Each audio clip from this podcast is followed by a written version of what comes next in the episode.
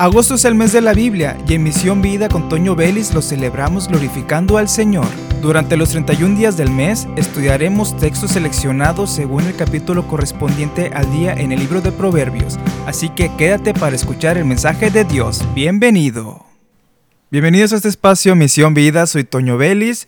Ya estamos en el episodio 4 de esta serie de los Proverbios para el mes de agosto, mes de la Biblia aunque no es exclusivo, usted si está escuchando en el mes de septiembre, noviembre, diciembre, el mes que sea, y encontró este episodio, quédese aquí. Estamos estudiando la palabra de Dios y la palabra de Dios es para siempre, para todos los días de nuestra vida, no solamente para la fecha que estamos celebrando, que es el mes de la Biblia, sino para siempre, todos los días, la palabra de Dios es lámpara a nuestros pies, lumbrera a nuestro camino.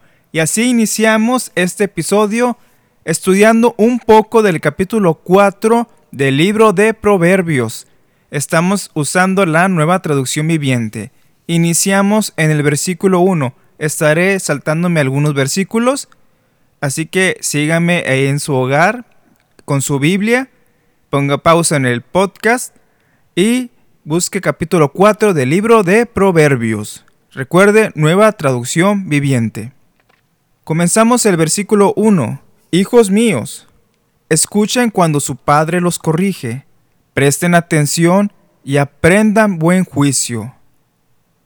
Repito, escuchen cuando su padre los corrige, presten atención y aprendan buen juicio. Interesante lo que nos dice aquí la palabra de Dios. Comienza exhortando, escuchen a su Padre. Versículo 4, dice aquí el escritor, mi Padre me enseñó, toma en serio mis palabras, sigue mis mandatos y vivirás. De nuevo, una instrucción, toma en serio mis palabras, sigue mis mandatos y vivirás. Esto me recuerda al mandamiento con promesa, honra a tu padre y a tu madre. ¿Y qué dice?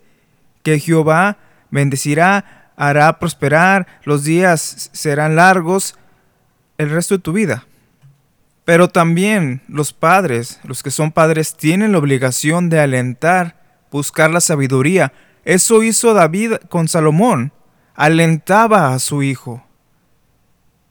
La sabiduría sabemos que viene de Dios, pero es responsabilidad de los padres y bueno, los que no somos padres en este momento, tenemos personas a nuestro alrededor, tenemos hermanos menores o hermanos mayores a quien nosotros también podemos o debemos de alentar que busquen la sabiduría, compañeros de trabajo también, en la escuela, hermanos en la fe que los alentamos.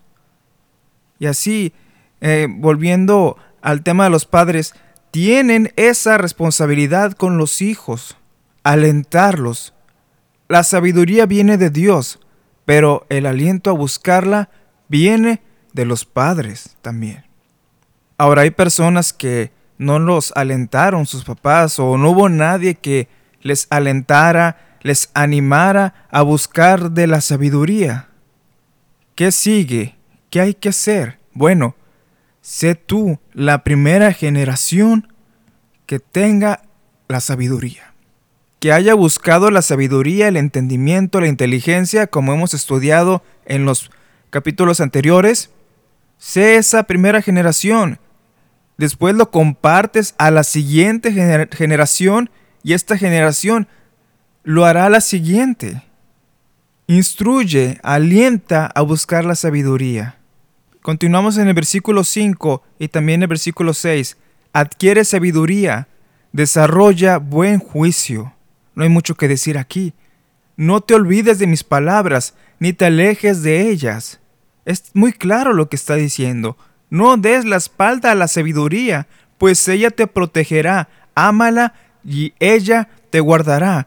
¿Por qué te guardará la sabiduría? Porque esta viene de Dios y te alumbra el frente. ¿Y qué pasa cuando tú vayas a tomar o estés enfrentando una decisión fuerte? La sabiduría te salva porque la prudencia que hay en ella te hace elegir la mejor opción. ¿Por qué? Porque eliges sabiamente respetar, hacer la voluntad de Dios realmente en todo esto. Debemos tener la decisión de buscar la sabiduría todos días, en todas las decisiones difíciles. Por eso es del diario, porque todos los días enfrentamos decisiones, elegimos caminos y hay que elegir siempre el camino correcto. Voy a probar, no, elige el camino correcto que te lo va a guiar la sabiduría. Por eso todos los días búscala. Ya tengo al Señor en mi vida. Todos los días busco de Él, de su presencia, de su guianza, de, de su sabiduría. Todos los días. Y pidamos a Dios que nos dé sabiduría. Todos los días oramos, todos los días debemos de pedir sabiduría al Señor. Desde este momento, desde este día, comprométete a pedir la sabiduría a Dios. ¿Por qué? Porque esto, como dice atrás en el versículo 6, la sabiduría te protegerá, ámala y ella te guardará. Continuamos con el versículo 10. Hijo mío, escúchame y haz lo que te digo y tendrás una buena y larga vida. De nuevo, la sabiduría te guarda. La sabiduría te protege en esas decisiones porque no hay malas consecuencias que enfrentar. Y el versículo 14 dice, no hagas lo que hacen los perversos, ni sigas el camino de los malos, ni se te ocurra. Dice aquí, exclama, ni se te ocurra. No tomes ese camino, aléjate de él y sigue avanzando. Ahora, estamos rodeados de muchas personas en todas partes, en el trabajo, la escuela, la iglesia, como hay gente buena, hay gente mala, hay gente perversa que quieren contagiarnos de la maldad que hay en sus corazones. La gente a la que eliges influye mucho en tu vida. La pareja que tú vas a elegir influye mucho en tu vida. Es que yo soy un buen cristiano y voy a elegir una chica que no comparte mi fe, pero yo soy fuerte en el Señor. No, influye mucho. E incluso el tipo de persona que vas a elegir en tu vida que sea alguien de la fe, que no controla su temperamento, que no controla sus impulsos y dice ser alguien de la fe, va a influir negativamente en tu vida. Ahora, si tú eliges una persona confiada en el Señor, que depende de Dios, que ama a Dios, va a influir positivamente en tu vida. Toda la persona que esté a tu alrededor va a influir de manera positiva o negativa. Ahora, hablando de las influencias negativas, muchas veces los grupos en los que elegimos estar nos prueban inconscientemente para ver cómo reaccionamos ante las situaciones. A veces piden hacer cosas que no están bien delante de Dios. El problema es que como queremos la aceptación de ellos, hacemos acciones que ofenden a Dios, porque no queremos defraudar a nuestros amigos, no queremos defraudar a la novia por hacerle al valiente. Pero la sabiduría está totalmente alejada de ese tipo de acciones. No hay decisión sabia en ello. ¿Por qué? Porque le estamos dando la espalda al mismo Señor. La aceptación de los demás no quiere decir que haya sabiduría en tus acciones. Si esto lleva a acciones negativas, pues ahí está tu respuesta. Continuamos con el versículo 23. Sobre todas las cosas, cuida tu corazón, porque éste determina el rumbo de tu vida. Sobre todas las cosas cuida tu corazón, porque éste determina el rumbo de tu vida. Y así cerramos esta lectura del capítulo 4. El corazón es frágil, se puede ofender, puede guardar resentimiento. Una pequeña semilla de resentimiento se queda ahí y ¿qué pasa?